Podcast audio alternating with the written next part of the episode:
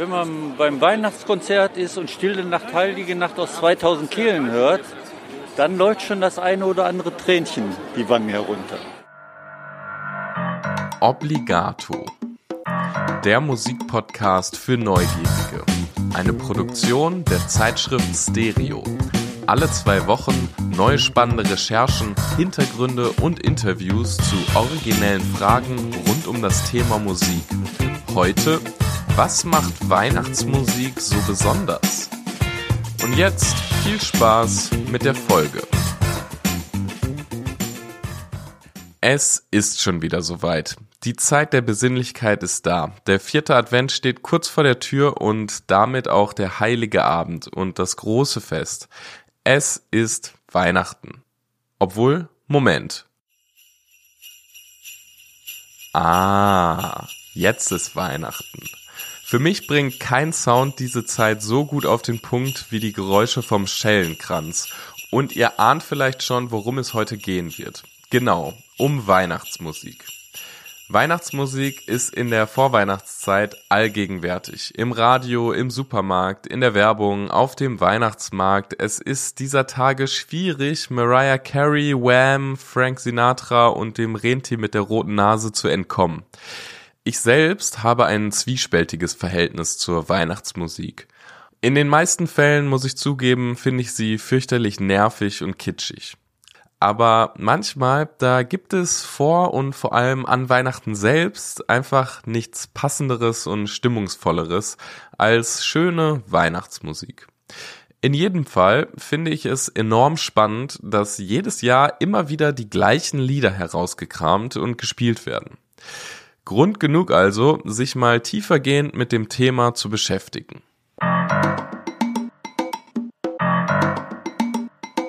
Wie hat das zum Beispiel alles angefangen mit der stimmungsvollen Weihnachtsmusik? Keine Angst, ich werde die Weihnachtsgeschichte nicht spoilern.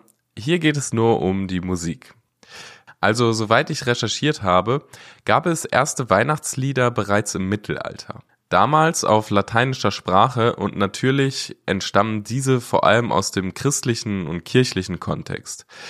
Populäre Weihnachtslieder, die heute zu den echten Klassikern gehören, entstanden aber erst im 19. Jahrhundert. Zu einem der ersten Weihnachtslieder auf Deutsch gehört das Lied O du Fröhliche aus dem Jahr 1815 oder 1816. Getextet wurde das Ganze von Johannes Daniel Falk und Heinrich Holzschuher. Die Melodie beruht dabei auf einem italienischen Marienlied. Weitere Lieder aus dem 19. Jahrhundert kennt ihr wahrscheinlich auch. Kommet, ihr Hirten, Es ist ein Ross entsprungen oder auch Stille Nacht, Heilige Nacht.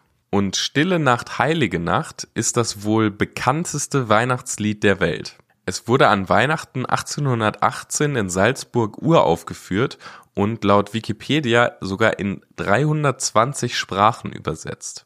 Das von Franz Xaver Gruber und Joseph Mohr erschaffene Stück ist seit 2011 sogar immaterielles Kulturerbe der UNESCO und man kann sagen, ein geschichtsträchtiges Lied. Denn in einem Deutschlandfunk-Artikel über ein Forschungsprojekt rund um das Lied von der Uni Freiburg ist zu lesen, dass das immer schon sehr bekannte Lied Stille Nacht, Heilige Nacht zu verschiedenen Epochen umgetextet und instrumentalisiert wurde. In der Arbeiterbewegung um 1900 herum hieß es beispielsweise Stille Nacht, Heilige Nacht, ringsumher Lichterpracht, in der Hütte nur Elend und Not, kalt und öde, kein Licht und kein Brot, schläft die Armut auf Stroh. Und auch von den Nazis wurde das Lied umgetextet und auf den Führerkult angepasst. Auch wenn sich die Version in der Nazizeit wohl nicht durchgesetzt haben soll. Dass sich die Nazis das Lied für ihre Propaganda zunutze machen wollten, wird übrigens sehr gut in Staffel 2 der ARD-Serie Charité thematisiert. In einer Szene singt dort die Belegschaft des Berliner Krankenhauses das Lied Stille Nacht. Zuvor wurde allerdings der in Anführungsstrichen neue Text von den Nazis ausgeteilt. Daraus ergibt sich dann ein Wettstreit, welches politische Lager lauter seine Version von Stille Nacht singen kann. Eine sehr eindrückliche Szene. Aber zurück zum Lied. Laut den Forschungen an der Uni Freiburg gibt es hunderte Versionen von Stille Nacht, Heilige Nacht. Am meisten verbreitet ist wohl aber die ursprüngliche Version von 1818.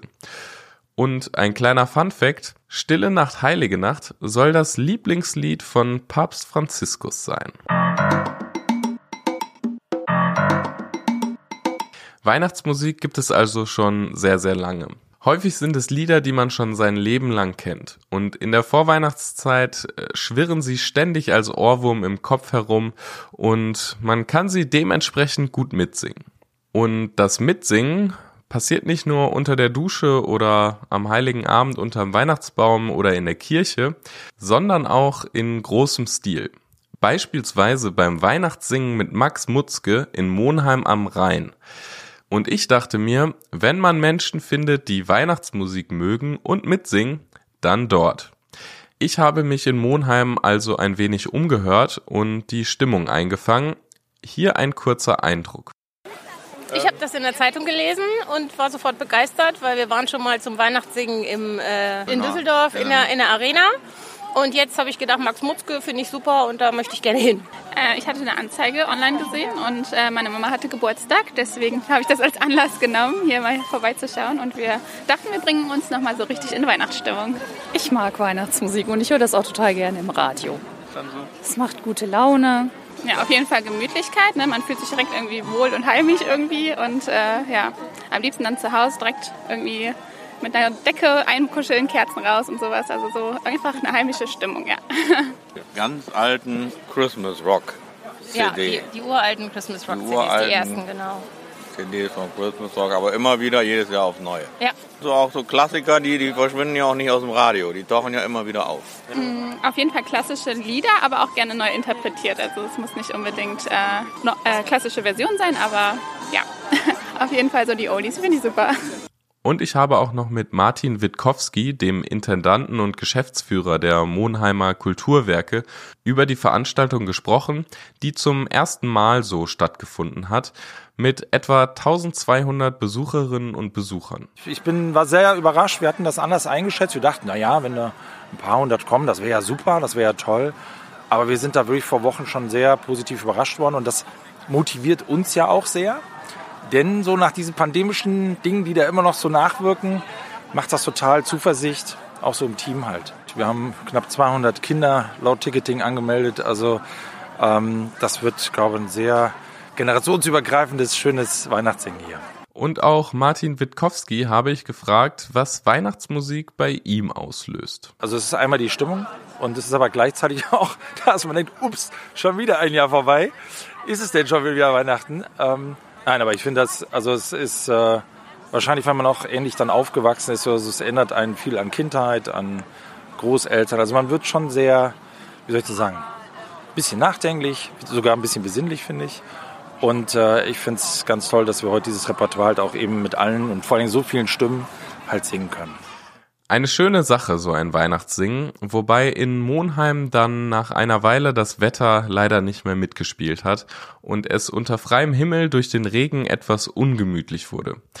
Die meisten Besucherinnen und Besucher hat das aber nicht abgeschreckt und so wurden weiter fleißig mit Max Mutzke und seiner Band zusammen Weihnachtslieder gesungen.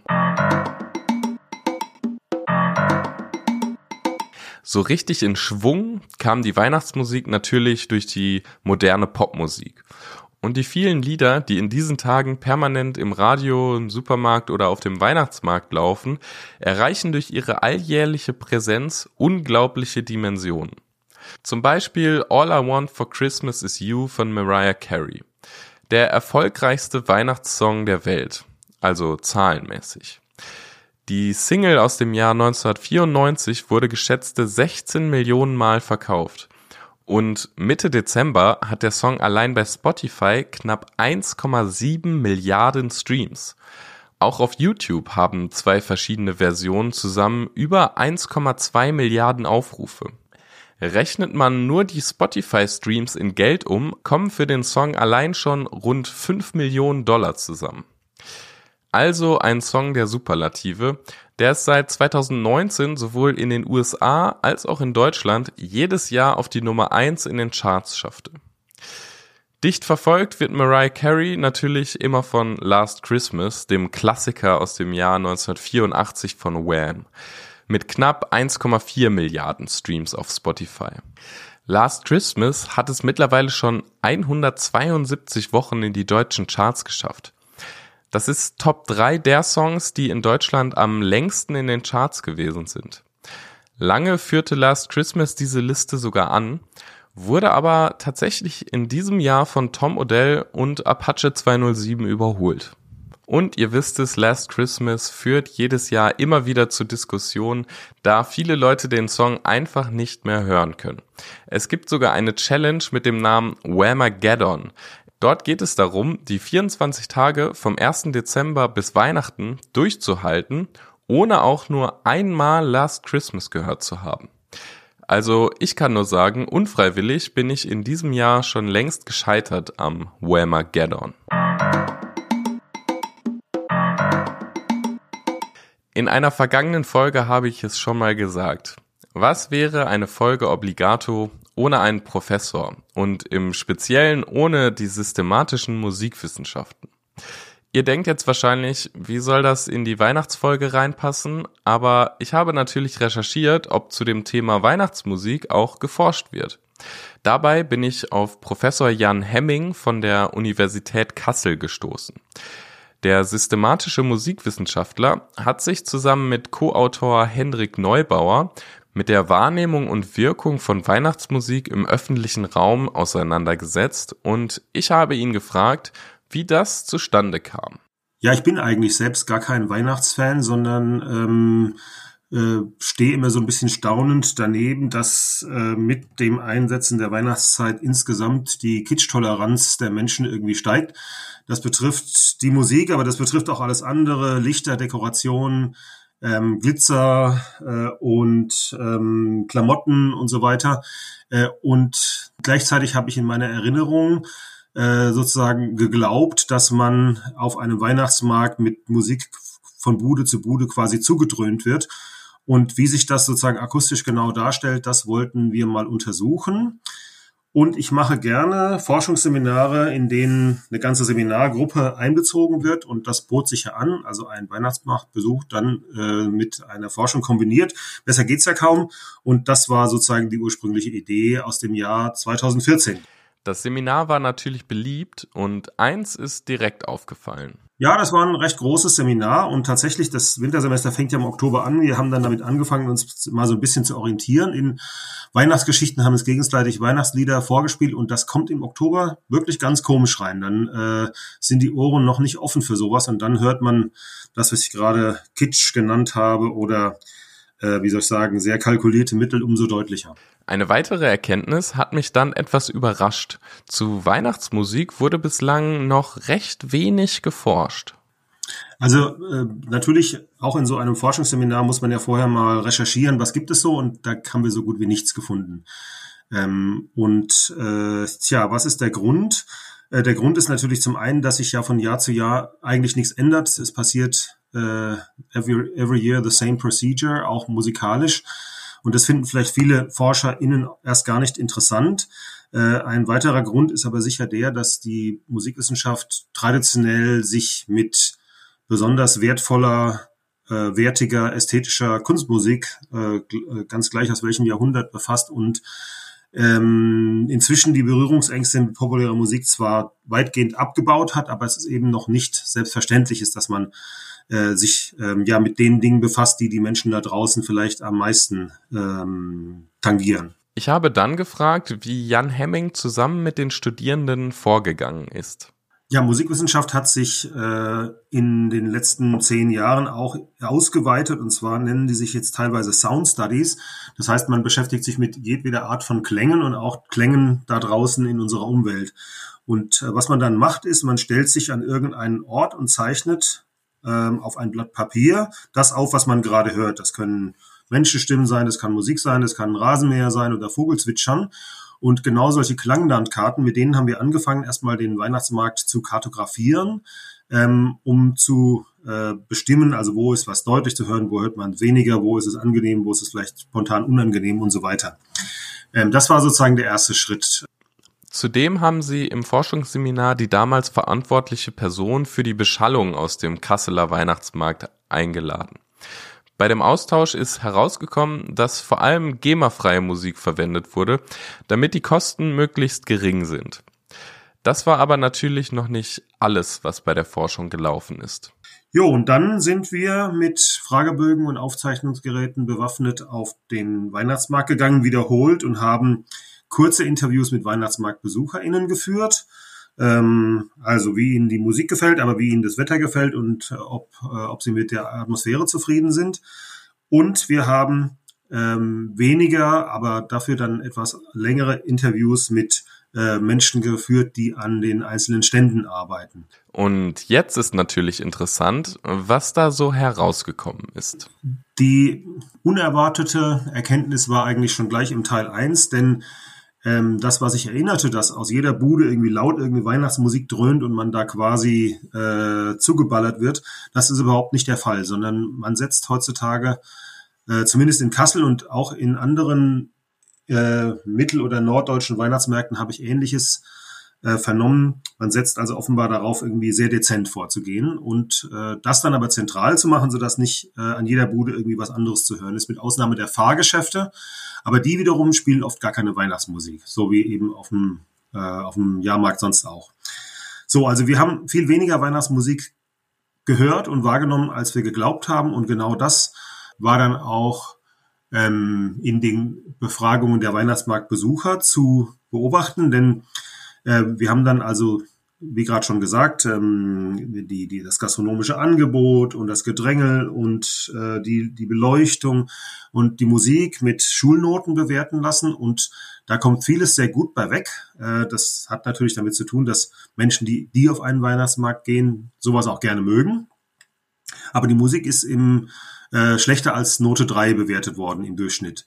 Äh, in anderen Worten, da wäre noch Luft nach oben. Und tatsächlich haben wir dann im Nachgang auch versucht, mit Kassel Marketing mal ein Feedback-Gespräch zu machen, wo wir sagen, pass mal auf, wir waren auf dem Weihnachtsmarkt und haben herausgefunden, dass die Leute eigentlich nicht so begeistert sind. Ähm, aber ähm, offenbar haben die ihre eigenen ähm, Feedback-Schleifen und äh, waren nicht so wahnsinnig äh, daran interessiert, sozusagen unsere Erkenntnisse umzusetzen. Weitere spannende Erkenntnisse gibt es auch bei der Befragung von den Menschen, die auf dem Weihnachtsmarkt arbeiten. Da äh, meint man ja, Mensch, die armen Schweine, die müssen die Weihnachtsmusik die ganze Zeit ertragen und oft geht der Weihnachtsmarkt ja noch viel länger als in diesem Jahr, fängt also schon ähm, im November an und zieht sich dann teilweise ja auch noch über die Tage nach äh, dem eigentlichen Weihnachtsfest fast bis Neujahr hin. Und äh, ja, wie halten die das aus? Und ähm, da gab es schon unter den Interviews Leute, die davon berichteten, auch genervt zu sein, aber die meisten ähm, berichten davon, dass sie erstens Weihnachten per se ganz angenehm finden und damit auch dazu auch die Musik zählen und es da klar sei, dass äh, Weihnachtsmusik laufen müsse und zweitens nach so und so vielen Tagen nehmen sie das alles gar nicht mehr wahr. Ja, das äh, blenden die dann sozusagen ähm, automatisch aus und sind dadurch auch nicht beeinträchtigt. Das nennt man in der Psychologie Habituierung, aber das bedeutet eigentlich nichts mehr als Gewöhnung, ja, äh, dass es nichts Besonderes mehr ist. Äh, und ähm, das wiederum würde ja äh, es erlauben, dass man eben doch die Intensität der Musik und sei sie jetzt zentral dargeboten steigert. Das war damals sozusagen die Schlussfolgerung aus unserem aus unserer Forschung. Ein weiterer Punkt, über den wir gesprochen haben, war die Konsumlaune der Besucherinnen und Besucher des Weihnachtsmarktes in Bezug auf die Weihnachtsmusik. Dazu muss man wissen, so eine Forschung ist nicht leicht zu organisieren. Also wenn Sie mich jetzt fragen, äh, inwiefern die Weihnachtsmusik sich auf den Konsum auswirkt, dann müsste ich ja sozusagen die Kassendaten von allen Standbetreibern irgendwie äh, abfragen. Und Sie können sich vorstellen, dass die jetzt nicht spontan ähm, begeistert werden, wenn ich mit so einem Anliegen an sie herantrete. Das klingt wirklich sehr aufwendig und schwierig umzusetzen. Doch Jan Hemming verweist auf andere Forschungen, die Erkenntnisse über den Einfluss von Musik auf das Konsumverhalten von Menschen untersucht haben. Dabei ist unter anderem Folgendes herausgekommen. Wenn also eine wenig aufdringliche Musik, das äh, heißt in der Werbung einfach langsames Tempo, niedrige Lautstärke, ähm, spielt, zum Beispiel in Kneipen, dann bleiben die Leute länger. Ja, das heißt nicht unbedingt, dass sie dann mehr trinken. Äh, Im Gegenteil, also laute und stimulierende Musik kann dazu führen, dass die Leute kurz nacheinander, was weiß ich, zwei äh, Getränke ähm, äh, runterkippen, aber dann den Laden verlassen. Äh, wenn, während, wenn eben etwas entspanntere Musik läuft, dann bleiben sie länger, aber trinken vielleicht auch nur zwei äh, Getränke. Ne? So, also die Verweildauer verändert sich, aber nicht der Konsum äh, und ähm, oder die Konsum, das Konsum, der Konsumumfang. Aber äh, was eine andere Studie gezeigt hat, ist, dass ähm, die Musik, die läuft, weil sie ja Assoziationen hervorruft, ähm, die Richtung des Konsums mitbestimmen kann. Da gibt es eine berühmte Studie aus einem Weinladen, wo man gezeigt hat, dass wenn eben französische Musik läuft mit Akkordeon und so, dann kaufen die Leute bevorzugt französischen Wein und wenn äh, italienische Opernarien kommen, dann kaufen die Leute eben bevorzugt italienischen Wein. Also die Kaufrichtung äh, wird sozusagen beeinflusst, aber nicht die äh, äh, das, das Umsatzvolumen sozusagen direkt. Ob diese Ergebnisse allerdings eins zu eins auf Weihnachtsmärkte übertragbar sind, müsste natürlich erstmal herausgefunden werden. Ich kann es mir aber sehr gut vorstellen. Apropos herausfinden, ich habe Jan Hemming dann noch gefragt, ob Weihnachtsmusik für ihn in Zukunft eventuell wieder zum Forschungsgegenstand werden könnte, gerade weil es ja so wenig dazu gibt.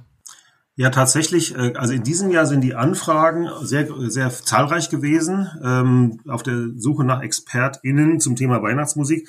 Und das alleine sollte ja Anlass sein, sich nochmal äh, zu beschäftigen. Aber was mich wirklich interessiert, das ist jetzt hier in der lokalen Tageszeitung und an vielen anderen Orten auch äh, gerade dabei, sozusagen zum Kult zu werden. Das ist das äh, Weihnachtssingen in großer Gruppe im Stadion zum Beispiel.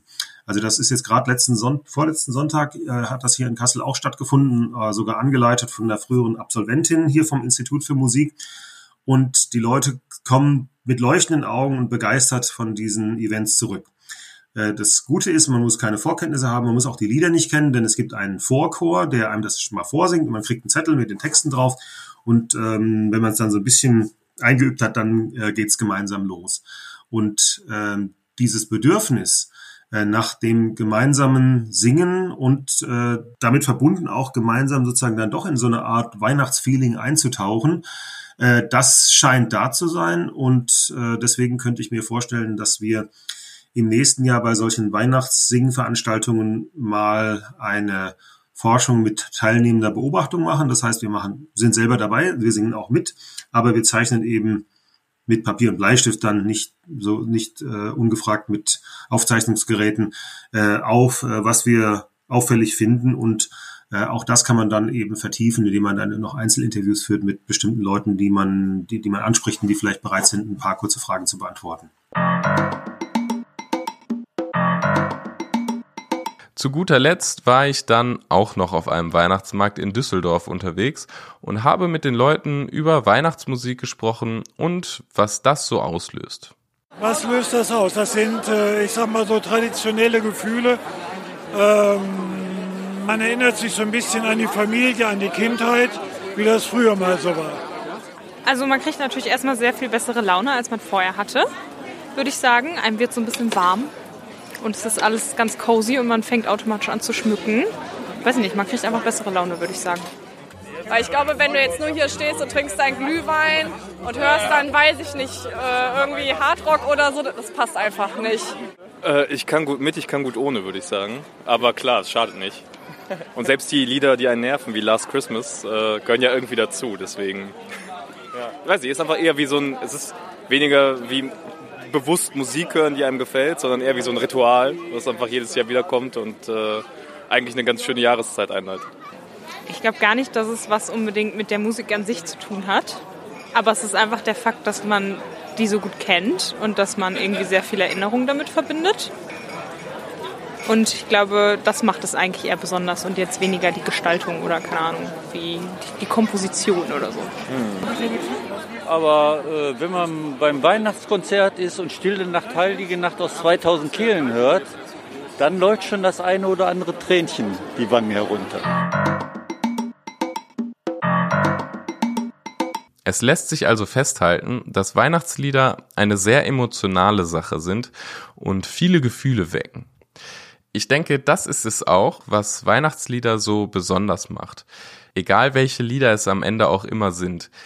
Die klassische Stille Nacht in der Weihnachtsbäckerei, All I Want for Christmas is You oder auch Last Christmas. Mein Lieblingsweihnachtslied ist übrigens Merry Xmas Everybody von Slade, allerdings in der Coverversion von den Beatsteaks.